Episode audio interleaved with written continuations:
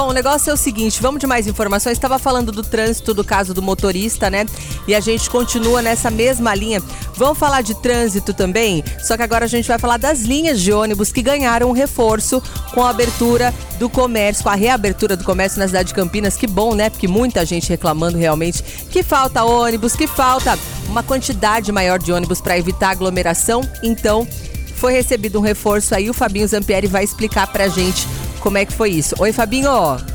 Vamos lá, Mi. É, por conta da reabertura do comércio hoje, é, durante a fase de transição em Campinas, o transporte contará com o reforço de 22 veículos reservas nos períodos de maior fluxo. Mi. O horário de reforço será das 5 às 11 e das 16 às 19 horas.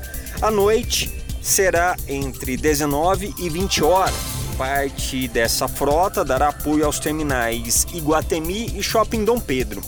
Como é que vai funcionar esse acionamento do, dos veículos reservas, né? Então, é, o acionamento desses veículos reservas ele será feito com base no monitoramento constante realizado pelas equipes de fiscalização da INDEC que atuam nos terminais e em outros 12 pontos estratégicos da cidade. Tá certo, Fabinho. Ó, esse reforço começou ontem já em terminais de ônibus de Campinas, quando a fase de transição já começou aqui na cidade em todo o estado de São Paulo.